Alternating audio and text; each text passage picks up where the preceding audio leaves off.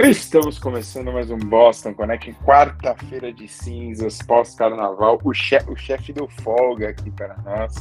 Vocês podem perceber que o Luiz está com uma voz um pouquinho alterada hoje, porque bebeu um pouco a mais. Carnaval, muito bloco. Ficou muito feliz que a torcida jovem subiu do grupo de acesso 2 para o grupo de acesso 1. Então o Luizão, o Luizão tá muito contente com o carnaval. Mas é isso. Boa noite, bom dia, boa tarde, ou sei lá, boa madrugada, qualquer horário que você esteja escutando isso aqui.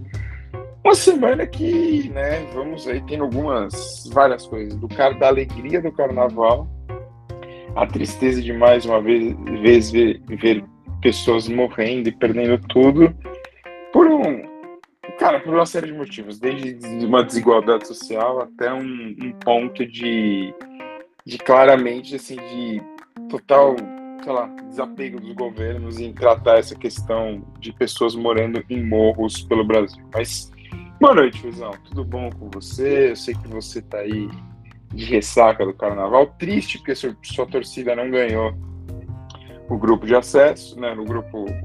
Não, o grupo, o grupo especial, por favor. Mas feliz que a sua torcida jovem, né, seu segundo time, ganhou lá no, no grupo de acesso 2 pro grupo de acesso 1. Olá, Fê. Olá, Rafa. Tava com saudades de falar com vocês, mesmo numa quarta de cinzas, né? Que tradicionalmente é um dia melancólico, né? Aquele é, pós-carnaval, pós-folia. E aqui no Brasil não deixa de ser um dia triste pelo que a gente está vivendo, principalmente aqui no litoral norte de São Paulo, nos últimos dias. É... As pessoas precisam entender a proporção histórica que isso teve é, foi a maior chuva da história do Brasil.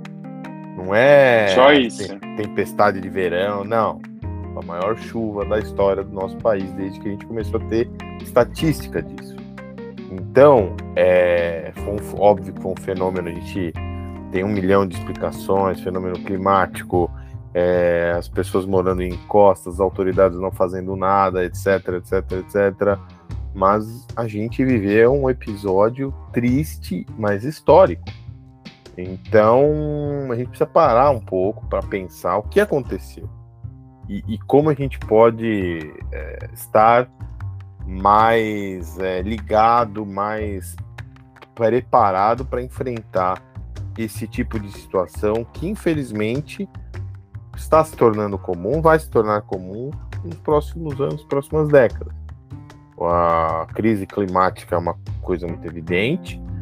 É, acho que você não pode.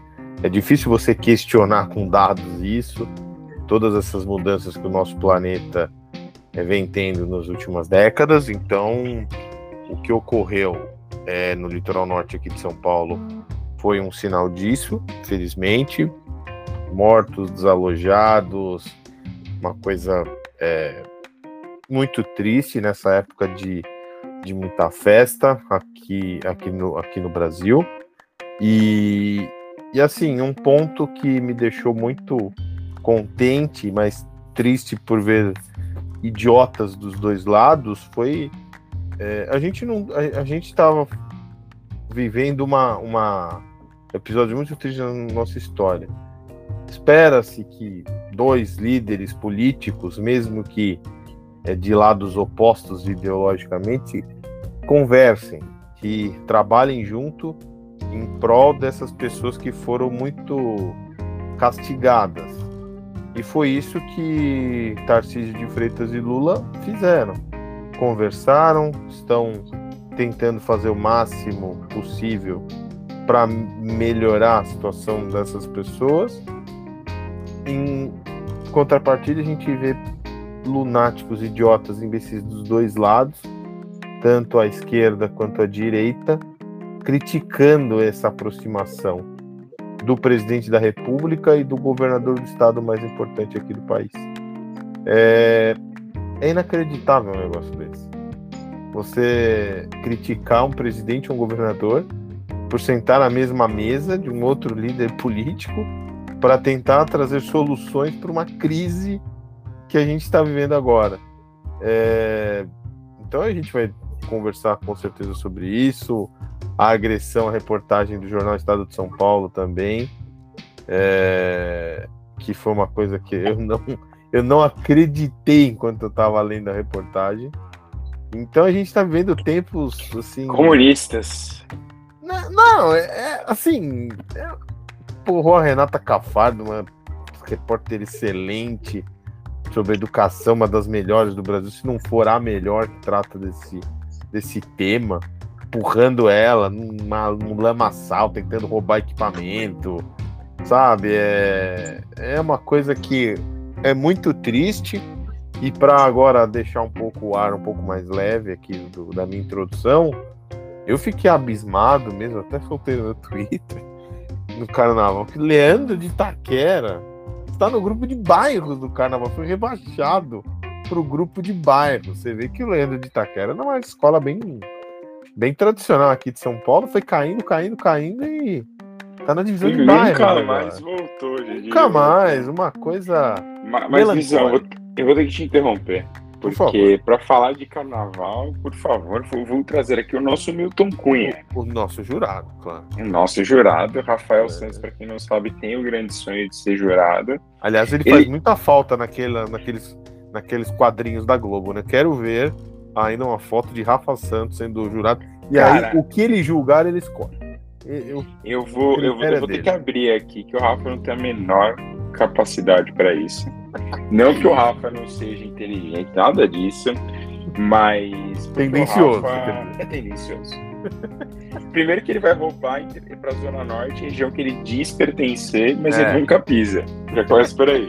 Sim.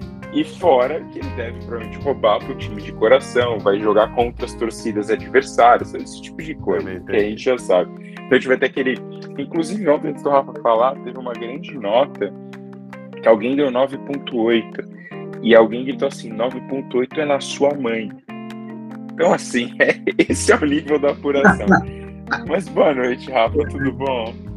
Boa noite, Luiz, boa noite, Fê. Primeiro, eu quero inteirar os nossos ouvintes de uma fofoca. É, ouvi relatos de que Luiz Anversa saiu como Jordan Belfort, Charlie de França, fantasia. Maleta de dólar, nosso logo de Wall Street. Tirou, tirou selfie com o policial. Saiu. Eu fui naquele bloco que o Fernando falou que é o Morobloco. O Morobloco. Você, Marcelo Serrada. Ai, ai. É, primeiro que eu, eu, eu, vou, eu, vou, me defender da, da, dos ataques sobre, sobre a minha isonomia. Se eu fosse jurado de carnaval, eu acho que só teria capacidade de jogar o William. Cara, eu ia focar muito no storytelling das escolas, não ia ter nada de, de privilegiar a Zona Norte, mas também não ia ter, não ia ter privilégios ao poder financeiro de certas agremiações. Então, acredito que o título, aqui em São Paulo o título da mocidade foi merecido. É, foi realmente o melhor desfile. Acredito que alguns desfiles foram injustiçados. Eu vejo uma uma vontade absurda com a Gaviões, por exemplo. É, mas, o, mas as distorções do Carnaval Paulista não foram, foram muito menores do que o Carnaval de Carioca, porque a, a queda da Império Oceano foi bizarra. Foi. Não, não tem como. Os piores desfiles do Carnaval foram da Portela e, e da. Né? Então e a Portela, né, Rafa, teve um lobby, nossa, bem pesado, né? Dos 100 Sim. anos e tal. É, Imagina cair né, no, no, aniversário, mas é. cara, não rolou, assim. É, eu gosto muito do, do Carnaval Carioca é que eles sempre trazem é, alguns artistas incríveis. Né? Carnavalesco da, da Império na Imperatriz Leopoldinense, cara, ele fez desfiles incríveis na Mangueira, é um cara jovem, é, de sangue novo, no carnaval, super antenado que acontece. E, e, uma coisa que só o carnaval faz por você, né? O desfile campeão da Imperatriz Leopoldinense trouxe a filha do Lampião, nem imaginava que ela estava ali. Mas tá, tá firme. Vivone 90 anos. 90 anos, cara, bizarro. E agora vamos falar da parte triste, né? A gente teve essa coisa horrorosa uh, no litoral de São Paulo.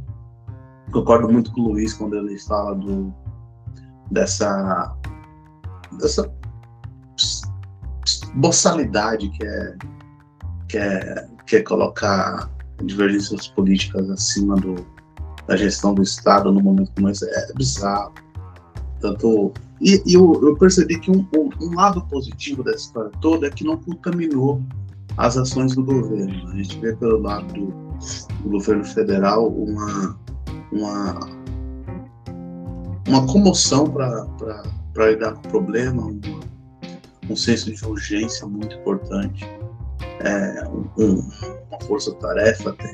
Muitos ministros foram, foram, foram visitar o litoral norte de São Paulo, muita coisa tem sido feita e muita coisa tem sido feita para ser com o Estado, que, que ao contrário de, de que algumas pessoas poderiam prever, o governador Tarcísio ele não não fez birra, não bateu pé, ele, ele tem colaborado e atuado junto com o governo federal para tentar mitigar um pouco essa situação. Esse, isso é um pouco do resquício da, da violência política que se instaurou nos últimos anos no Brasil. É, o Estado, as pessoas colocam tudo acima do, do bem-estar das pessoas. Então, você, as pessoas, as pessoas brigam no grupo da família, as pessoas se matam literalmente, como aconteceu com o Moa, mestre Moa Bahia. É, tem aconteceu essa semana em Sinop, né? É, então, como aconteceu com o, o caso do, do, militante petista que no dia do aniversário foi assassinado na família. Então, o Brasil nunca foi um país que é pacífico, é uma coisa é, é, é bom deixar claro. O Brasil sempre foi um país muito. Nossa sociedade é marcada pela violência. Seja violência policial, de gênero, social, é, contra índios, sempre teve. Mas a, a, violência política deu um contorno ainda maior de, de, de, de incerteza e, e de, de brutalidade nessa história. Porque Antes havia pelo menos uma tentativa de ter um verniz de, de civilidade no nosso país. Agora, nem isso. Sabe? Esse verniz a gente tem que tentar retomar. Né?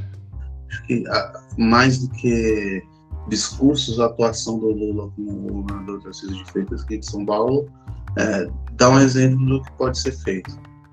É, outro exemplo que pode ser feito é que eu vejo uma boa vontade do governo federal de atuar em várias áreas e, e sem nenhum tipo de revanchismo. Então você pega, por exemplo, é, destinação de mais de 400 milhões para vítimas da seca no Rio Grande do Sul, que é um, um país, um, um, país não, desculpa, um estado, apesar de ter gente que queria fosse país, né? um estado que o Lula tomou uma solva eleitoral, então eu percebo que existe uma, uma boa vontade nas ações, no discurso, de tentar normalizar esses, essas fissuras sociais provocadas pelo bolsonarismo. Vai demorar, não é fácil. Acho que cada, cada, cada degrauzinho que a gente sobe no, no grau de normalidade, o bolsonarismo vai ficando um pouco para trás. Acredito que, que tem uma. Acho que pode se consolidar como um movimento, como um, o fim do malufismo em São Paulo. Era uma força eleitoral que era relevante, sim, é, tinha um, um, um, percentual interessante, mas no final desse, desse movimento sempre perdia, nunca era majoritário, sempre, sempre ficava no, pelo caminho. Eu acredito que o bolsonarismo talvez possa acontecer algo parecido no Brasil, se a gente avançar com essa agenda de se ressocializar, sabe? O Brasil é um país que precisa ser ressocializado. Ah, Rafa, mas aí eu acho que é, é um malufismo em tamanho 10 mil vezes maior, né? E com pessoas mais loucas, porque os malufistas eram pessoas ruins, muitas vezes. É, mas eles não pegavam em armas loucamente, não queriam morte de todo mundo, esse tipo de coisa. Então, assim, é, é uma situação ainda que eu acho que o nosso que a gente vai demorar um tempo maior para se livrar desse, desse mal imposto pelo, pelos bolsonaristas. se vocês lembrar, se a gente lembrar um pouco, os, os malufistas, na verdade, eles só, assim, só, né, mas é, óbvio, tentando minimizar. Mas a questão deles era você votar contra algo, por exemplo, a esquerda, vai. Então, contra o PT, contra a Marta, contra a Erundina, mas não na questão de eliminar um adversário político.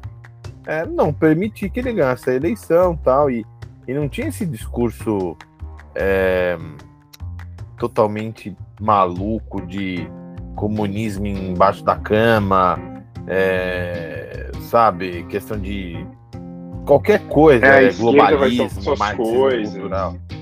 É, então era uma era uma visão de mundo conservadora, bem identificada com o estado de São Paulo, mas é que, é, é claro, tinha apo, apo, apoiava aquelas pautas bem identificadas com a direita, questão direitos humanos para os humanos direitos, né, rota na rua, etc, tal.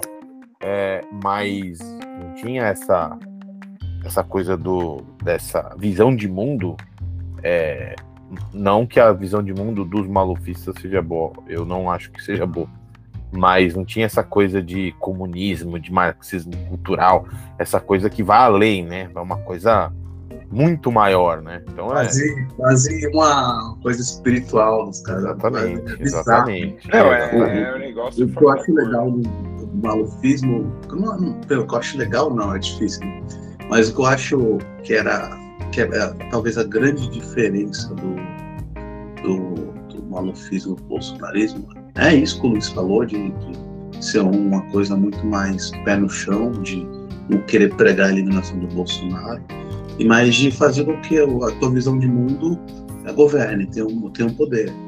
Que eu acho que no limite é o que cabe na democracia. Acho que não tinha essa, essa violência toda, e era tudo marcado com a ilusão do pragmatismo estatal, sabe?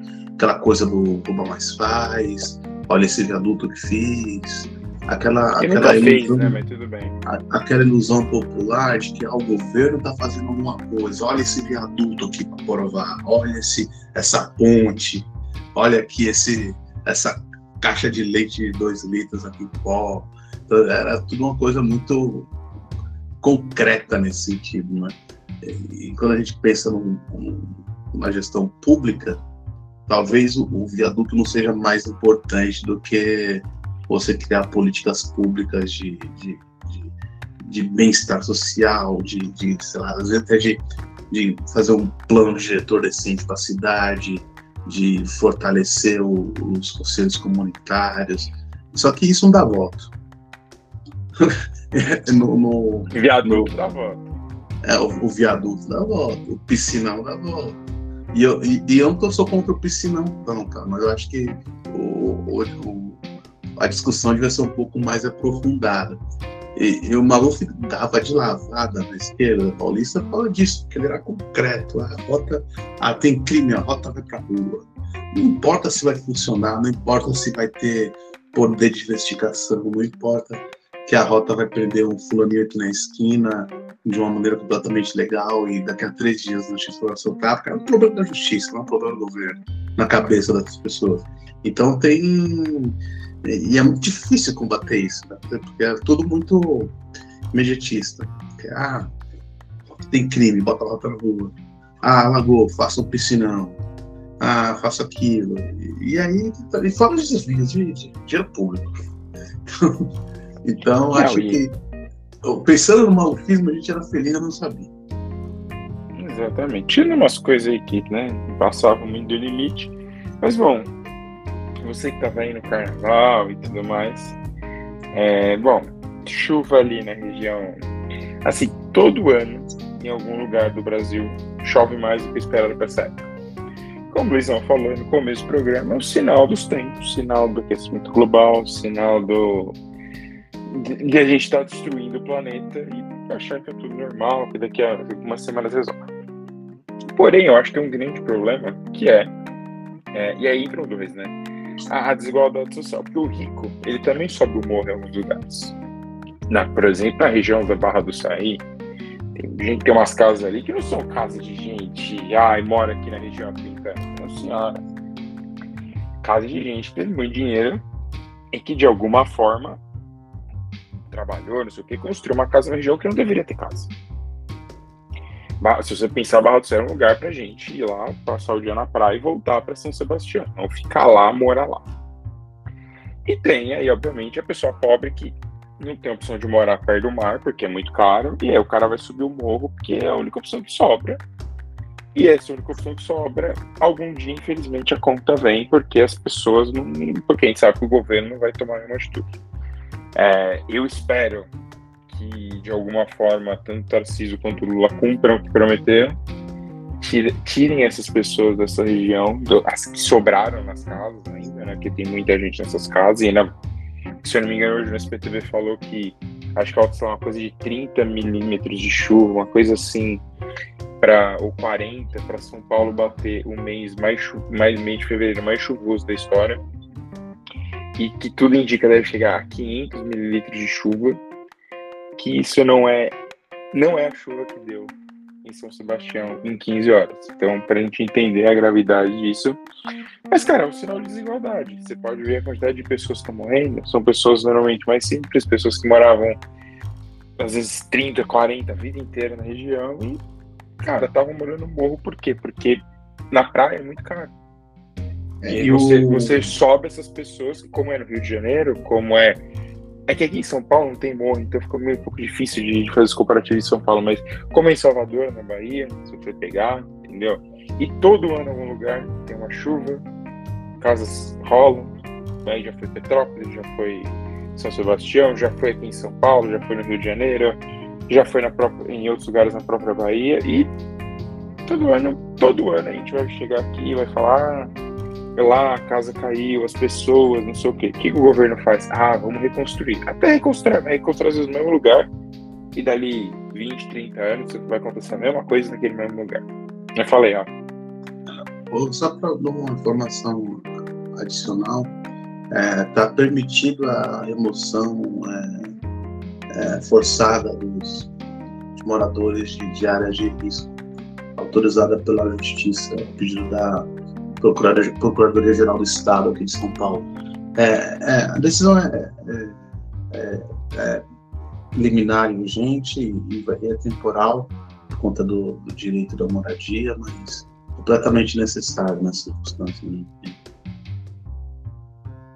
E o, o, o, que você falou também, Feder, a gente, a gente paga no Brasil é, os juros eternos da falta de política pública séria. Então, um dos nossos traços culturais é essa aversão a regulamento, a, a lei de zoneamento, a lei de tombamento, é aquela coisa de ah, vamos passar por cima. Aqui em São Paulo a gente vê é, diariamente coisas sendo demolidas para dar um para abrir espaço São Paulo entre aspas, progresso, né? Então, tem, é, assim, a gente tem uma dificuldade né, de construir prédio, assim, eu não sei, assim, óbvio, a gente sabe que São Paulo são quase 15 milhões de pessoas só na cidade, quase 40, é, sei lá, quase 30 aqui só na região metropolitana, e tem o estado aí que tem 46 milhões de pessoas, eu não sei onde vai caber mais gente. Tipo, a quantidade de prédio que tem, não tem tanta gente comprando um apartamento assim loucamente, porque, né? As coisas não estão fáceis para as pessoas. Então, assim, é... cara, de alguma forma a gente precisa entender é, como a gente vai, tipo, literalmente tratar essas questões que eu estava falando. É, negociar construindo prédio em São Paulo, tá bom, mas se uma hora vai ter um impacto. É, vai, continuar, vai continuar deixando as pessoas morarem na costa? Cara, o crescimento global vai levar todo mundo embora. E aí, Antes de eu falar, eu queria mandar um abraço para o senhor Verso, defensor do, dos, dos, amigos da Faria Lima. Queria, Luizão, você que anda com essa galera de coach, dessas empresas de investimento, me conta um pouquinho é, o que está acontecendo lá. É, é uma oportunidade para o empreendedor, porque assim, vender água a 93 reais o litro é uma oportunidade boa, né? Para você fazer a tragédia, você fazer da, da, do limão uma limonada, né? É, quantos choram que os vendem lenços. Exato. É o livro de Nizanguanais, né? É... Cara, primeiro eu tava lembrando aqui das nossas edições do Boston Connection. Em janeiro do ano passado, a gente fez uma edição falando sobre a tragédia em Petrópolis. Mais de 240 mortos, uma coisa horrorosa, né? Que foi aquela chuva tremenda, região oceana do Rio. E pouco mais de um ano depois a gente vem e fala de mais uma, uma um episódio, chuvas, encostas, etc. Infelizmente, no ano que vem estaremos no ar e nesse mesmo é, nessa mesma época do ano vamos falar a mesma coisa. Então é eu concordo com tudo que vocês falaram.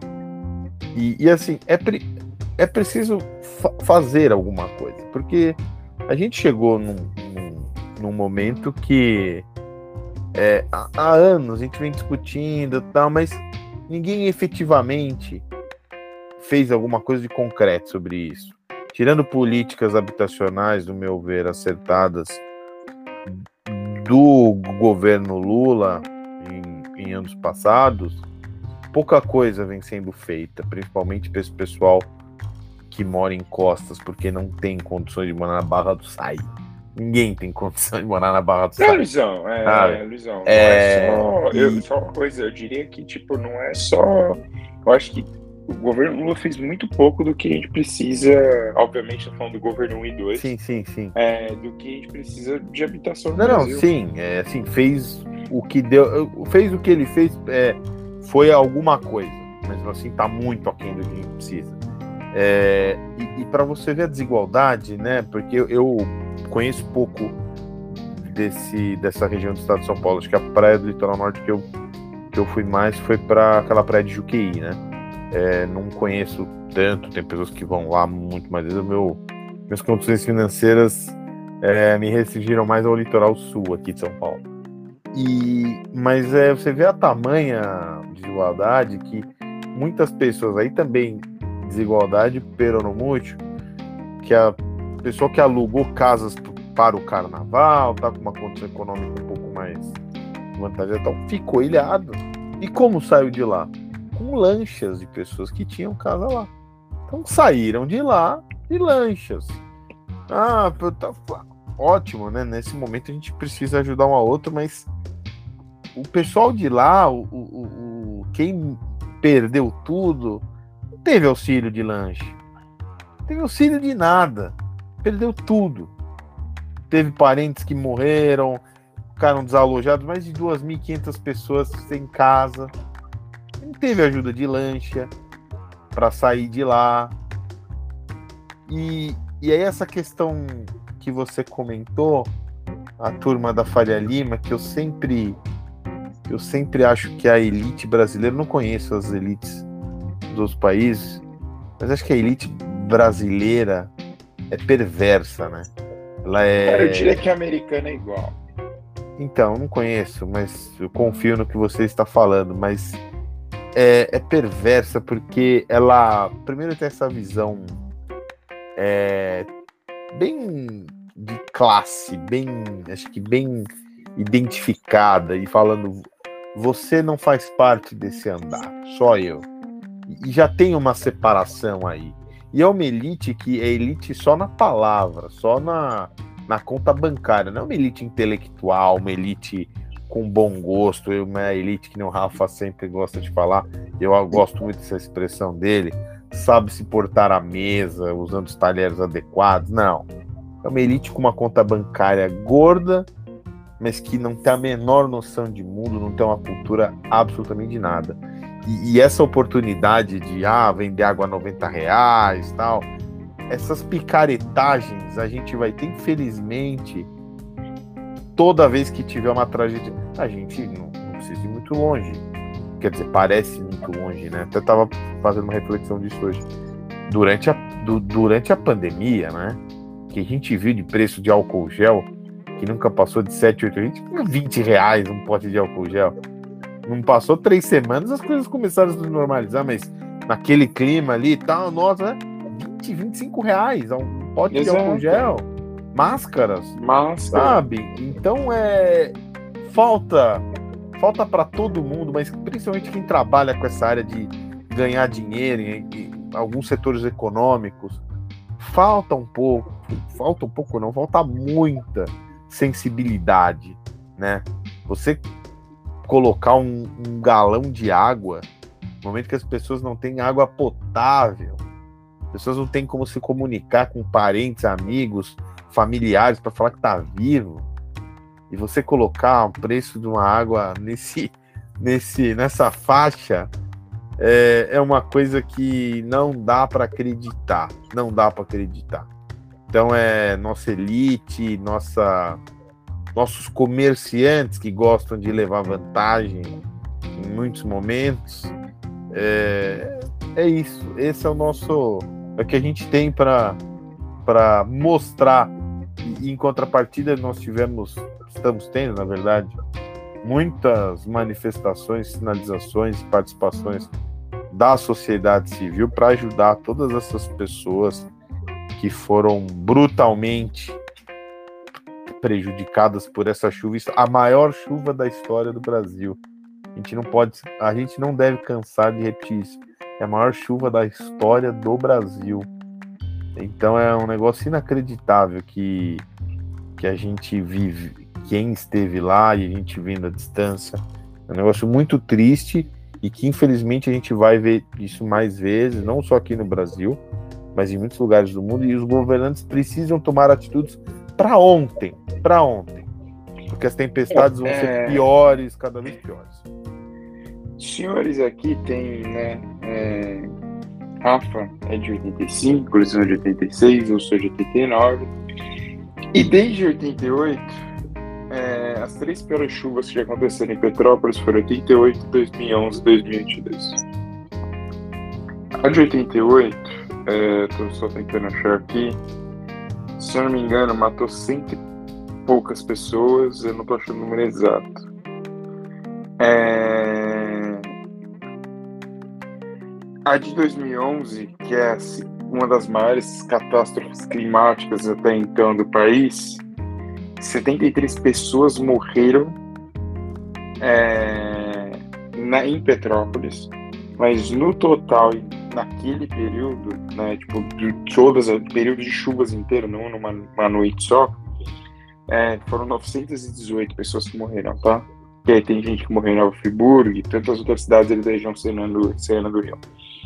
E as 241 que o Luizão citou, é, da, de 2022. Então, cara, faz aí 30, vai, faz 35 anos. Se esse podcast existisse há 35 anos, é, a gente estaria falando das mesmas coisas. E, e, aí, entre o que o Rafa falou de política pública entre o que eu falei das vezes de. Eu não vou falar que é uma má vontade, mas eu vou usar uma coisa que o Rafa falou quando o Rafa falando do, do malufismo. Ganha voto tirar pessoas da, do morro? Não, né? Tira, na verdade. Exato. Então, hum. assim, é... você não ganha dinheiro por, por fazer isso. Muito pelo contrário. Você vai perder voto, você vai perder eleitor, você vai perder gente que vai. Muitas pessoas vão acabar questionando você por N motivos. Falar, ah, é porque você não fez corretamente, blá blá blá, blá blá blá, blá blá. Então, assim. É, então, exemplo, entendeu? Tipo, então faz. É, todo esse tempo que a gente já tem esse problema, o Brasil sempre sofreu com problemas de chuva, de novo, seja São Paulo, seja Rio, seja onde você quiser. Sempre sofremos com isso. E, cara, a gente continua. E, e é isso que o Luiz falou. Ano que vem, a gente vai estar aqui ao vivo, gravando esse programa, e algum lugar vai ter chovido e vão ter morrido pessoas porque choveu. E a gente não tá falando só de quantidade, por exemplo. Noite passada morreu uma senhora em Mauá, porque choveu. E Mauá é uma cidade cheia de morro. Então, assim, acho que é um, é, é um problema muito maior do que vamos dizer assim, só a gente fazer. A gente só falar entre aspas, é só tipo, ah, é, é, é, só lá na Barra do Saí, é só no Rio, é só em Petrópolis, é só na Bahia. Não, não, não. É, tem uma série de lugares que a gente for olhar, cara, vai ser um pior que o outro, e aí simplesmente você. Porque isso, as pessoas não podem. Você não pode morar no morro. O morro não foi feito para nós morarmos. Muito pelo contrário, o morro foi feito para a gente ficar subir, você pode subir, você pode aproveitar se você tiver essa capacidade, mas você tem que descer, meu filho, porque não é pra gente morar. Então, assim, o, o, o morro, por exemplo, no, é, no Rio, não cai tanta casa na favela do Rio, porque o morro não é um morro que tem tanto tanta terra, né? Mas às vezes alguns lugares no Rio são lugares mais com pedras, essas coisas. Então, assim, diminui um pouco, mas não resolve o problema. As pessoas continuam lá em situações precárias e se um dia cair, caiu e tá tudo certo, sabe? Ah, vou para o próximo, próximo assunto. É, bom, a gente pode ir pro próximo assunto, porque ficou silêncio, então o próximo não, assunto. Não, eu estava esperando minha deixa. Eu perdi a deixa. Primeiro, eu vou, eu vou lá atrás, o Luiz falou uma coisa muito interessante na época do, do, do governo Lula, que ah, teve um problema Minha Casa Minha Vida, etc e tal, teve uns certos avanços e tal. O problema é que o, o, a realidade do mercado é dinâmica, né? então eles invertem esses problemas. O, o, Estado tem dificuldade de acompanhar a, a, a dinâmica e a esperteza do mercado. Então, e, e, por exemplo, tirar a gente do morro, como o Fernando falou, envolve uma série de custos. Envolve custo de dinheiro público para você é, transpor as pessoas para uma moradia decente, em outro lugar não arriscado. Tem um custo político que é gigantesco, né? Você tirar gente de casa, você arranja um inimigo para sua vida inteira. Então, se a gente pensar só no, no carreirismo político, então, é, isso explica em grande parte a, a ausência de, de, políticas públicas sérias de habitação. Um, e um exemplo disso do mercado de dinâmica, por exemplo, eu moro no centro de São Paulo, onde tem uma profusão de prédios sobrevividos, é, prédios com estúdios com 25 metros quadrados. Então, inclui como benefício da minha casa minha vida. Então, você imagina que a pessoa quer morar no centro, compra um estúdio de 25 metros, que tipo de qualidade de vida ela vai ter no futuro? Dá para ter uma família morando mais de 25 metros? Imagina a, a, a, a explosão demográfica numa região que sim é muito bem servida em estrutura, mas vai deixar de ser. Então, tem, tem, é, é muito complicado e o governo está sempre atrás, na, seja da, da, de cuidar da realidade social que, que leva a pessoa a, a se arriscar morando no encosta, seja para lidar com a esperteza da iniciativa privada que, que é do jogo. Aquele jogo é um jogo de gato e rato, é regulação e livre mercado. Se você deixar só o livre mercado, vira, vira selvageria e se, e se você só regular, você tira a liberdade das pessoas. Então o governo tem que ser muito rápido. O Luiz usou um exemplo muito bacana que eu, quando, enquanto ele estava pensando, eu já estava pensando nesse exemplo também, que é o da, da, do álcool em gel. Eu me recordo que nessa época é, foram uns 10, 15 dias de pânico generalizado e álcool gel a 20, 30 reais, um pote de 400 ml. Então, o governo agiu rápido, o PROCON entrou em ação rápido dentro da possibilidade da máquina estatal e enquadrou muita gente com esse história do, do álcool gel.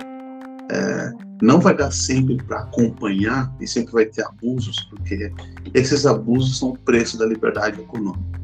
Não dá para você achar que eh, não vai ter uma polícia do preço que você vai chamar. É, é inviável, não tem isso. Mas a ação, a ação de órgãos como o rápida, como foi no caso do álcool é interessantíssima, até pelo aspecto educativo da coisa. O, essa rapinagem do nosso elite econômica, é, ela, ela, é horrível em vários aspectos um dos principais é, é, que esse exemplo ele vai ser seguido por pessoas de outro segmento social.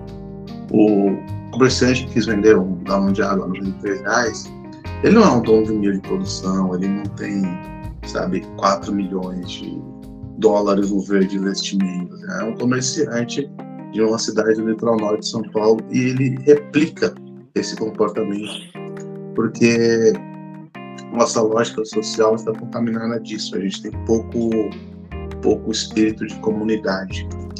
E estados como São Paulo, esse espírito de comunidade ele fica ainda mais fraco. É, em alguns bairros mais afastados do centro, em que as pessoas convivem mais, não é possível conhecer o padeiro. Tem, é, quando você conhece as pessoas, é muito mais fácil você ter empatia por elas, solidarizar. Então a gente vive esse, esse dilema social também. E por outro lado, isso não é fomentado, né? As pessoas falam, ah, tem o, o Bolsonaro passou quatro anos falando que, que precisava ter orgulho do Brasil, que, que isso, aquilo, tem que amar nossa bandeira. Eu não falo nada de de comunidade, as pessoas não sabem o que é. As pessoas não sabem o que é você ajudar um vizinho.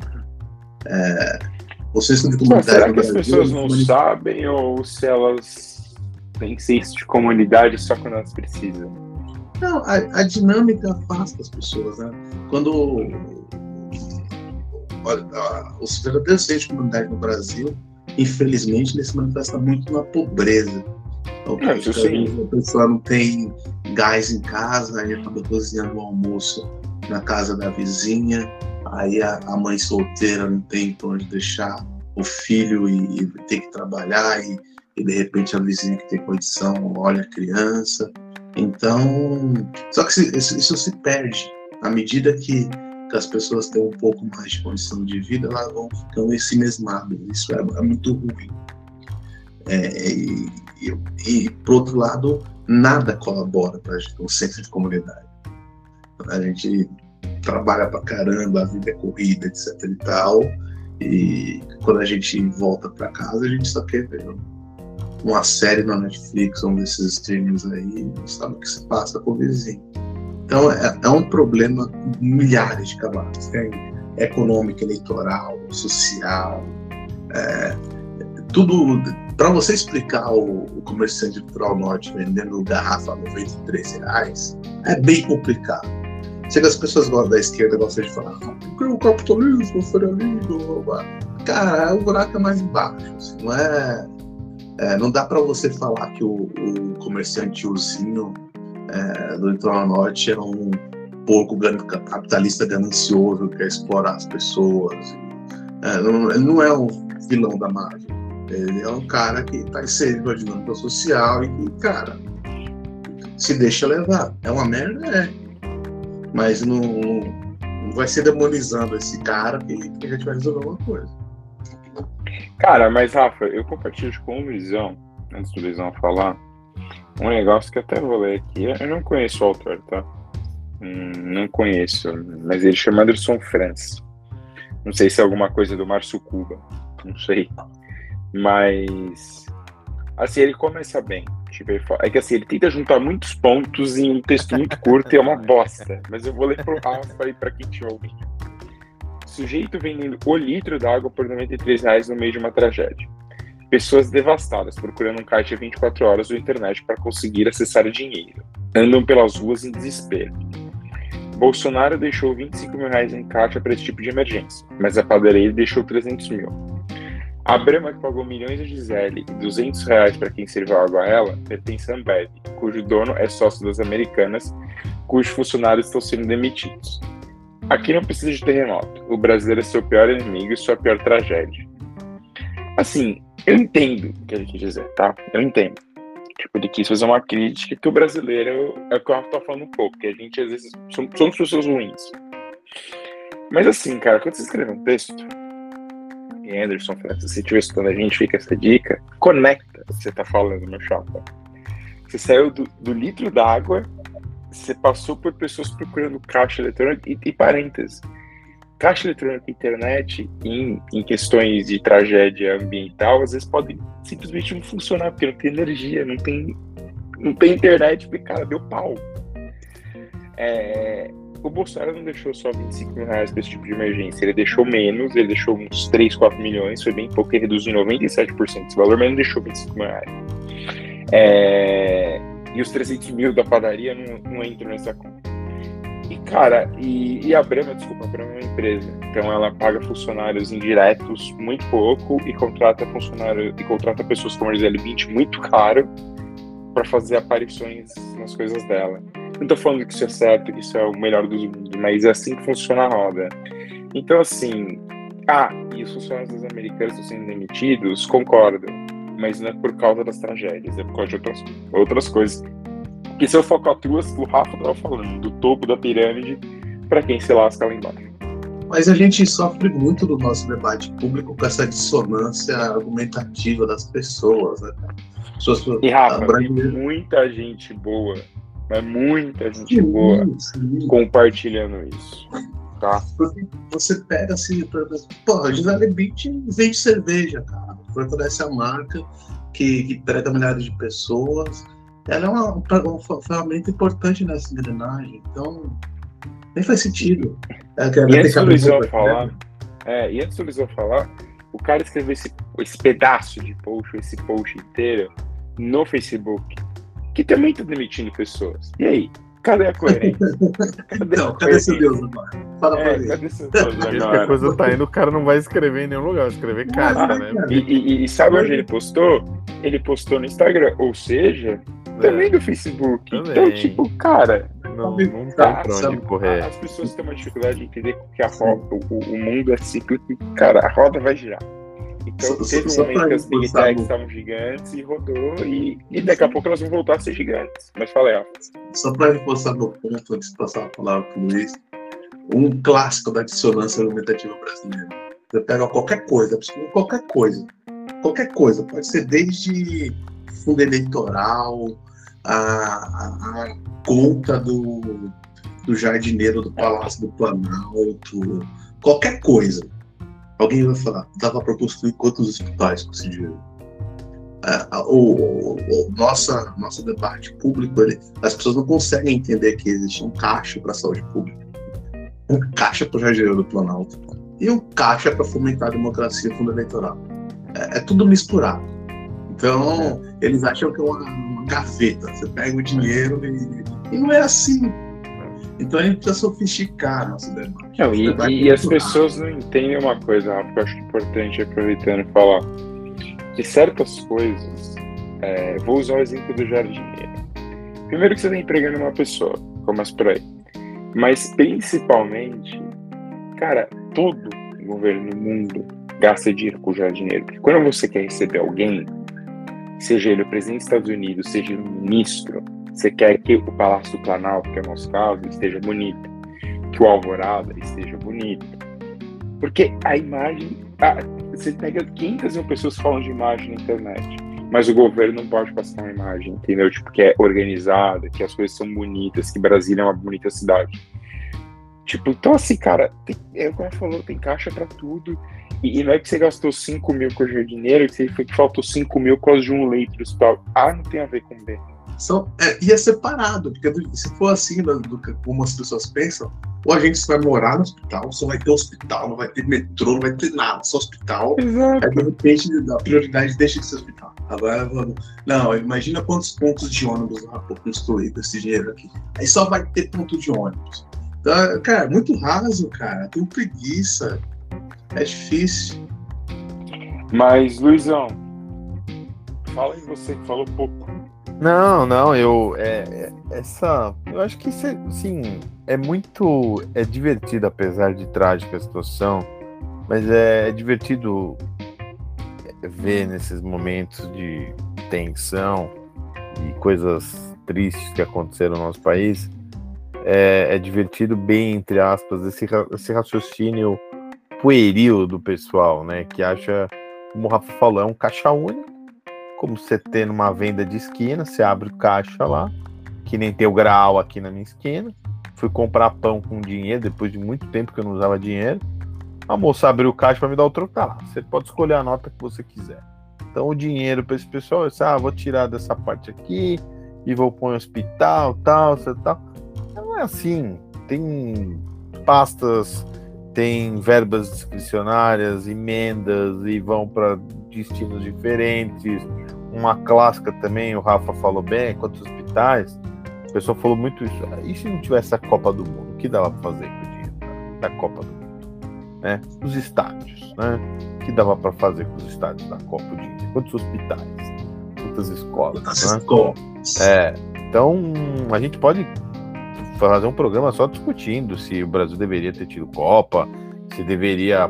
Eu acho que deveria ter tido Copa, porque é o país do futebol aqui, mas é, país do futebol naquela, né? Porque a gente vê que em outros países os campeonatos têm uma média de público maior, com estádios menores e tal. Talvez o que eu questionaria mais na Copa seria construção de estádios. Poderiam reformar muitos e tal, mas isso não é o caso. Não, isso tudo bem, isso é, tudo bem. Mas assim, é o, assim, a, a, o evento em si, são as coisas mais ele traz, ele traz dinheiro para traz, claro que traz. Traz visibilidade, claro. traz investimento, e, traz pessoas. E, e levantou um pouco a nossa autoestima que a gente achava que não poderia realizar grandes eventos. Realizamos uma Copa maravilhosa, talvez a melhor. E, e todo mundo adorou aqui, sabe? Festas, confraternizações e tal. Foi muito bom. Então, essa questão de, dessas tragédias, o cara nosso França aí, fez essa associação estapafúrdia, é, não para em pé, não tem o menor sentido o que ele falou. Alan Dambev, crise nas Americanas, Bolsonaro com 25 mil reais. São coisas desconexas, totalmente desconexas. Faltou, Luiz. Faltou, é. faltou é. ele colocar o Putin no meio. E o Putin? É, a guerra da Ucrânia, que vamos falar agora. É, isso otimizante. É, e aí, aproveitando é. essa semana aí já. É, Mas é e o lockdown que... na China? Tá tudo ligado. Que Rafa e Luiz trouxeram o assunto. Cara, essa semana aí chegamos a um ano de guerra na Ucrânia, Rússia. E, cara, assim, pra mim, podem falar o que quiser, mas a Rússia é a maior derrotada nessa guerra, de longe, mas assim, mas de longe. Porque, um, que a Rússia não vai conseguir conquistar os territórios ou acabar com o governo do Zelensky na Ucrânia. E dois, que a Rússia tá perdendo gente, dinheiro e, e, e, recursos que, cara, que se a gente não tomar cuidado, em algum momento podem virar uma guerra muito maior. Mas assim, eu acho que hoje, óbvio que isso sim pode mudar, mas para mim, a Rússia é a maior derrotada, assim, por quilômetros dessa guerra. Assim, é uma tristeza de para o russo é uma coisa assim tenebrosa. O cara tá sendo, eles estão sendo literalmente atropelados, é, pela, não atropelados pela Ucrânia, assim, tipo, eu acho que o Putin sonhou que ele ia simplesmente passar o carro, ele ia chegar e ia falar assim, ah, então é, vou, vou matar todo mundo aqui, tá tudo certo. Não aconteceu isso.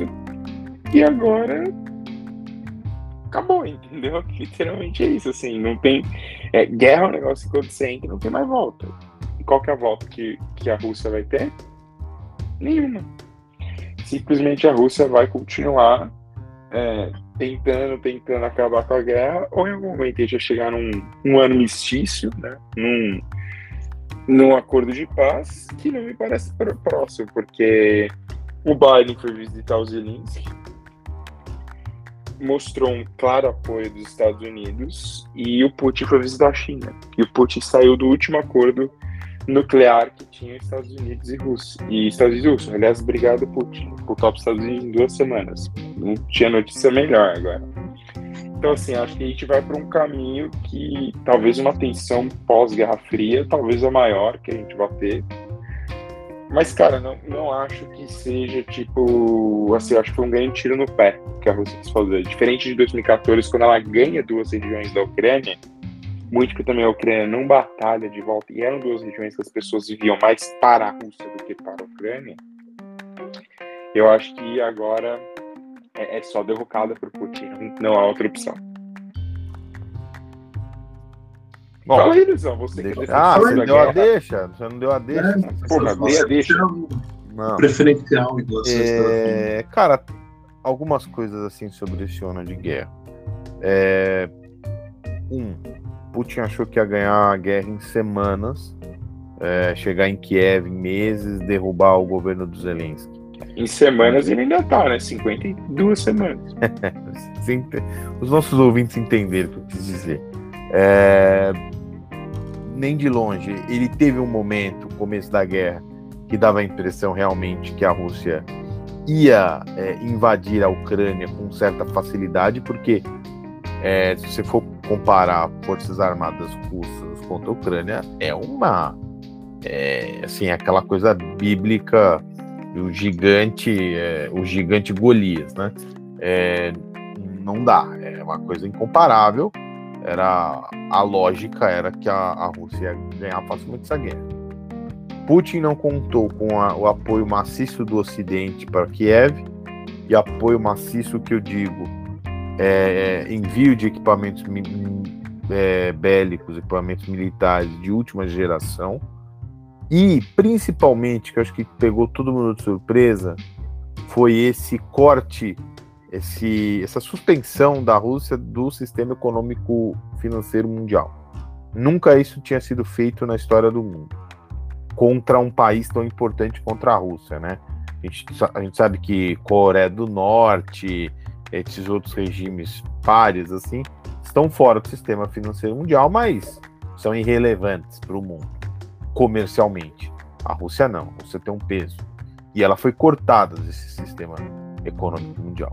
Por outro lado, muita gente achou que essas políticas de sanções é, arruinariam a economia russa. A gente não viu isso. Óbvio que o PIB da Rússia sofreu, mas não sofreu tanto quanto disseram. Aí algumas pessoas, uns apressadinhos, tem muitos analistas apressadinhos, né? Falam, aí, sanções não funcionam, para aí. Mas sanções, historicamente, é um regime de pressão econômica que demora um tempo para sentir efeito. A gente, o caso que eu gosto muito de, de colocar nessa discussão é do Irã. O Irã, quando eu acho que é o George Bush, filho, começou com esse regime de sanções, é, eles abriram o bico no governo Obama, que já viu que a economia estava estrangulada. E, então você vê, o, você vê o intervalo de tempo, um governo para o outro, a gente está falando de quase 10 anos. Então, assim, essas sanções duras impostas pelo Ocidente contra a Rússia não vão pesar em um ano, vão pesar daqui mais para frente. Exato. Gente não sabe nem se o Putin vai estar lá. A ideia dele é que esteja, né? Mas é. Se ele vai estar vivo. É, então. Mas isso é um remédio a longo prazo. E aí, a guerra como está hoje se desenha muito mais. A, a gente até sabe por alguns veículos de imprensa, a gente acompanha veículos confiáveis, que parte da diplomacia europeia pressiona os Zelensky de uma forma sutil assim, para começar a entrar em negociação com Putin falando: olha, acho que a guerra já foi longe demais, você poderia tentar negociar algumas regiões. E o Zelensky, enquanto ele tiver o apoio dos Estados Unidos, principalmente, e da Alemanha, é, ele vai continuar essa guerra, porque para ele, ele perdeu, como o Fernando falou em 2014, a região lá da Crimeia. Mas detalhe, que... nem foi ele, né? Ele exatamente.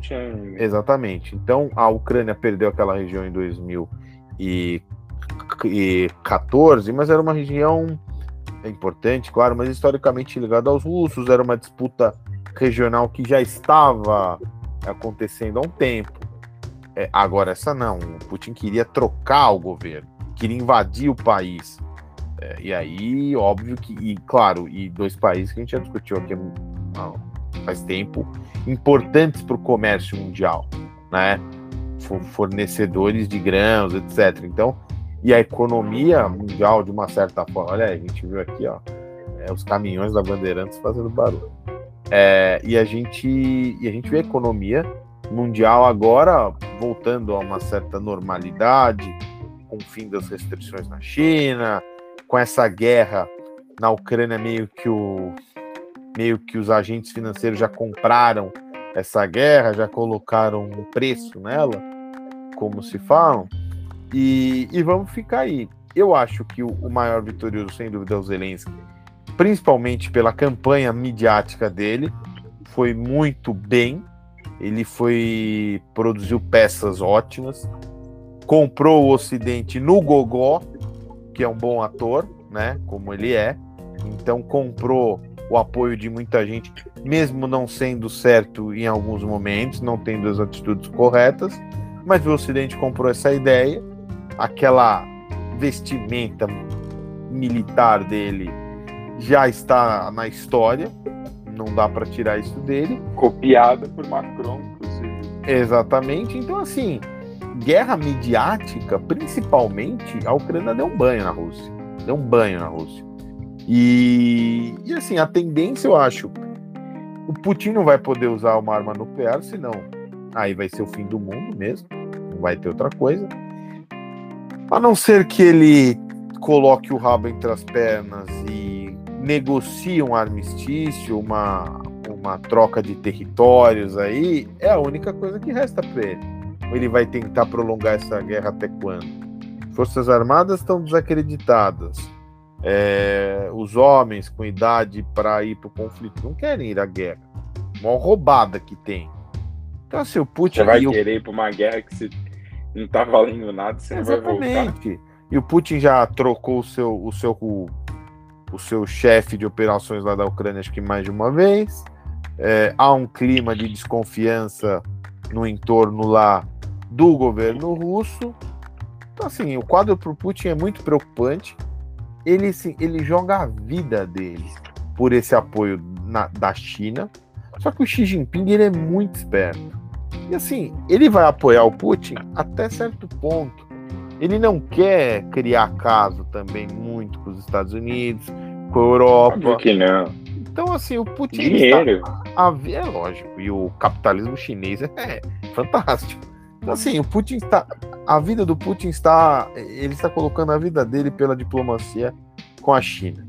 Se a China virar as costas, não vai virar as costas, mas eu acho que o Putin não, ele não vai ter esse apoio tão forte que ele espera do Xi Jinping. Exatamente. Então, é, não tenho ideia como vai ser essa sucessão de governo na Rússia. É, não sei como é que vai ser. A gente sabe que está tendo umas coisas, umas, umas disputas bem estranhas dentro do Kremlin, mas é, eu acho que a tendência é que o Putin abra um canal de negociação desesperado, aí sim apoiado pela China, que aí já deve falar, ó, a, a, a disputa foi longe demais, e acho que é bom você entrar na mesa aí para conversar com o Zelensky. E eu, da minha visão, eu acho que é isso. Eu acho que a Ucrânia foi a grande vitoriosa, mas na guerra midiática, para mim, ainda mais foi um banho de Kiev sobre Moscou. Ô, Luizão, que, qual, já que a gente tem o criador aqui do termo Baixo Augusto, eu queria criar um termo. Qual que você acha melhor, o capcomunismo chinês ou comuna capitalismo da China? Qual que você acha melhor? Os dois são muito bons, hein? Os dois são já, muito já bons. Vamos, vamos gravar esse termo que daqui a pouco vão querer usar. Eu falo, Cap comuna é bom, né? Cap comuna chinês é bom, é, né? Porque, não, porque o o Thomas Piketty, um escritor francês, é, talhou Thomas esse... Piketty, para. É isso. Cara, eu, eu, eu, você estava falando de termos, eu acabei de cunhar um. O capitalismo milenar chinês, desde a Rota da Seda até hoje. Rota da Seda, a nova Exatamente. Rota da Seda que eles querem fazer agora, eles vão fazer. O povo chinês sempre teve uma veia para o comércio invejável. Sim, sim, sim. Por isso que o cap comunismo chinês sempre existiu. É, então. Mas um, uma coisa que o, o, o, sinalizou muito bem no começo do, da conversa, é, o grande derrotado é o Putin e o povo russo. Concordo 100%.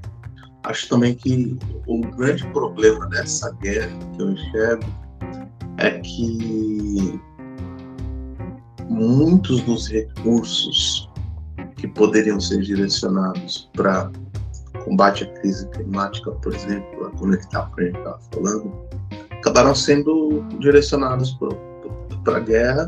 Não foi para ninguém. Eu acho que o grande problema atual é que o Ocidente não sinaliza uma possibilidade de saída honrosa do Putin.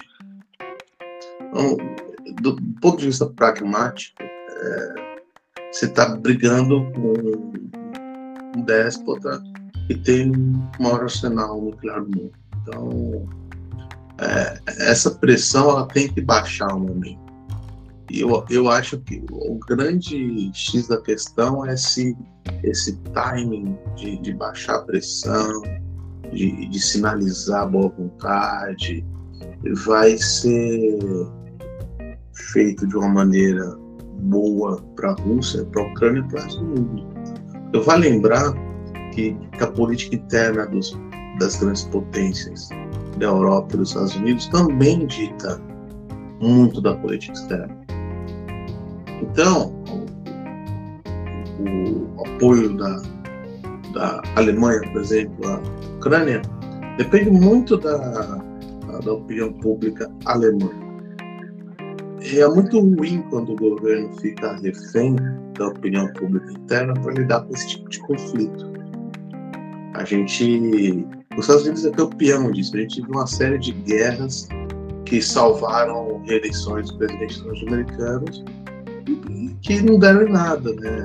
Quando você tem que invadir um país é muito difícil. É, a gente estava tratando da, dessa guerra da Rússia e Ucrânia, mas se você parar para pensar das incursões fracassadas do, dos Estados Unidos, que é o maior, sabe, um parque bélico do mundo, o mais moderno, com o maior orçamento, é, passa durante muito tempo, desde o Vietnã até agora, é, a gente percebe que, que, não é fácil você lidar com um povo insurgente, a não ser que você seja um louco genocida. Ocupar território é muito difícil. Né? Então acho que eu acredito que, que pós-pandemia, e eu espero que, que a diplomacia desses países enxergue isso e invista nisso, é, que, que, sinalizem é, possibilidades de saída honrosas tanto para o Putin como para o Zelensky. Né? Que o esforço devia ser de intermediação da paz atualmente, não de financiamento da guerra. Acho que uh, tanto o, o, Putin como o Zelensky, o povo ucraniano, já, já sangraram demais. Agora é, não é mais uma questão de, de, de certo ou errado, mas de mitigar danos. O Estado está feito, pode ficar muito pior, então é, é a hora de, de, baixar a bolinha. Eu não, não consigo enxergar é, essa sinalização. Porque, por exemplo, a guerra da Ucrânia elevou o Macron a um grande líder europeu. Não que ele já era, né, mas ele ganhou muito mais importância. Então, esses dividendos políticos, como um, peso na balança do, do, da, da, da, política externa desses países para a guerra, eu acho péssimos. Sempre dá merda. Sempre dá merda. Quando você, quando o cara aponta parte da sua popularidade um negócio desse, é, é difícil, porque se tem algo tão humano como querer abrir a cabeça do amiguinho na guerra, é, é de segurar até onde pode poder, né? Então, difícil largar. Então, eu, eu, eu, eu sou pessimista porque eu acho que as pessoas não são loucas. Aliás, eu sou otimista porque as pessoas não são loucas a, a escalar tal ponto, mas eu fico um pouco pé atrás, assim, porque tem eu muita, não, muita eu não ponho a mão no fogo, não. Se, se apertar, nunca duvido das pessoas, Rafa. Isso aí você vai me desculpar. Mas se apertar, sei não. Até porque essas pessoas que, que colhem dividendos políticos ou, ou financeiros da guerra não vão pro front, né? A gente falou sobre isso já. Morre não é Putin, é o, o, o, coitado do russo de 18 anos, a vida toda pela frente, tá em lugar com uma guerra que ninguém faz sentido, ou do, ou do ucraniano que pegou uma emboscada, só tá tentando a vida, enfim. Difícil.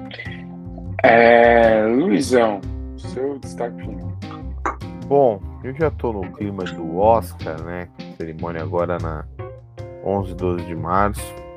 É, assisti um filme indicado ao Oscar esse fim de semana, essa semana na verdade, Os Banshees de Inisherin, que é um filme muito, muito legal, se passa na costa da Irlanda, e é uma história assim, simples, mas que é muito comovente, que é, é dois amigos inseparáveis, só que logo no começo do filme um desses amigos fala que não quer mais falar com outro amigo, relações cortadas e se esse outro cara, esse outro ex-amigo, né, continuar querendo falar com ele, vai fazer coisas abomináveis como cortar os dedos da mão para falar que está passando por uma tragédia, tal. É um filme muito diferente, mas com uma história muito, muito, muito cativante. E assim, o elenco Colin Farrell para mim o melhor filme dele tem a a Carrie Condon também e o Brandon Gleeson. É, e o filme do diretor Martin McDonough, é, Os Banshees de Inisherin, e uma e ainda no Oscar, mas aí falo de livro, comecei a ler um livro do finado e grande Rubens Evold Filho, uma delícia de livro, chama O Oscar e Eu, falando das transmissões, da história dele com o Oscar, linguagem Rubens, eu não conhecia muito essa faceta dele, mas aí, puxando pela memória, foi um cara de muitos anos de impresso, é, trabalhou no Jornal da Tarde muitos anos, tá? Então, eu não tinha pouco contato com os textos do Rubens e escrevia muito bem, escrevia muito bem. Então, também fica a dica de livro aí achado Caixa em Sebos, o Oscar e eu, do Rubens Evo de Filho. Um cara extremamente conectado com o jornalismo, né, Rafa? Não conhecer um texto do Rubens Evô de Filha. Não, não é, falei isso não. É, falei isso não. Falei isso não. Justiça seja feita. Tive pouco contato com os textos dele. Não. Ou a maioria do pessoal, 99% das pessoas conheceram o Rubens apresentando o Oscar. Não vem não, não vem não. Eu desconheço, nem, nem, nem sei quem é. É, Rafa, destaque final. Ah, o Caco Barcelos escreve super bem também, tá, Luiz? O... não sobre Oscar, não sobre Oscar. A gente não quer saber do Oscar, a gente quer saber eu de violência. É, é piada, do Oscar eu tô curioso pra ver a baleia, aquele filme. Achei proposta muito louca. Qual? A, a baleia. baleia. Ah, mas não tá indicado ao Oscar, tá? Melhor tá filme. Não, tá, vi que tá cotado. Não sei, não sou especialista como você. Não, melhor filme não. Não, melhor filme não é. Mas tá, não. alguma indicação vai ter. Melhor ator, melhor é, ator coadjuvante, melhor maquiagem. O, agora, o, o, agora eu vou dar outra dica audiovisual, do viciado dessa série, chama Top Boy. Tem na Netflix, é muito boa. Eu gosto muito de a voz da história é muito rápida. É a história de uma gangue de traficantes num conjunto habitacional na periferia de Nova. Então, eu gosto muito da. E, o roteiro é muito bom, o casting é bom, tem uma série de conflitos raciais envolvidos, a atenção toda, a coisa da imigração em Londres. É, é bem interessante, é bem legal. É, tudo com pitadinhas de, de, de crime, assim. Tem um cara que basicamente é o Tony Soprano nele. Assim, é maravilhoso. Então, trilha muito boa. É, tem duas temporadas da Netflix que são. É, é assim, tem a série original, que é de 2011, e tem na Netflix também. Aí, passados oito anos, tem um, um, como se a série continuasse oito anos depois. Então, é bem interessante, é bem legal, vale muito a pena. Eu gosto muito de produções audiovisuais que mostram um, um, pouco da crueza da periferia do mundo desenvolvido, né? porque não é um lugar chamado Nova Rio, não é, não é aquela comédia inglesa, é a vida de quem de quem não pode flertar com a Julia A vida como ela é. é, é a vida é, Eu gosto muito de Breaking Bad por causa disso também que é o lado cru da América. Mas é isso. Só final aí, que é mais, mais conectado ao povo brasileiro, né? essas coisas aí que o brasileiro comum não tem acesso, é que deveria ser obrigatória a leitura de três livros nas escolas brasileiras. Eu estou revisitando os três, como diria a Visão. Eles não gostam muito de se revisitando, né?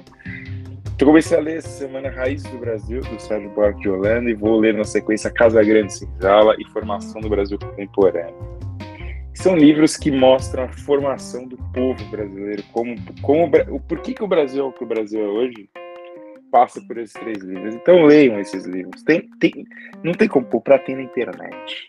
De grátis. Contato Luiz tem. É só, é só pegar. Então, assim. Só falar por ele, uma fedida literária. E, e, e pode, se você quiser ver. a gente consegue. E, e, se você quiser ver um, um filme, que um documentário que merecia o Oscar, assista Marginal Alado. Conta a história dos maiores cantores do Brasil e, e é bom pra cabeça. Mas é isso. Grande abraço. Até mais. Sem casinha.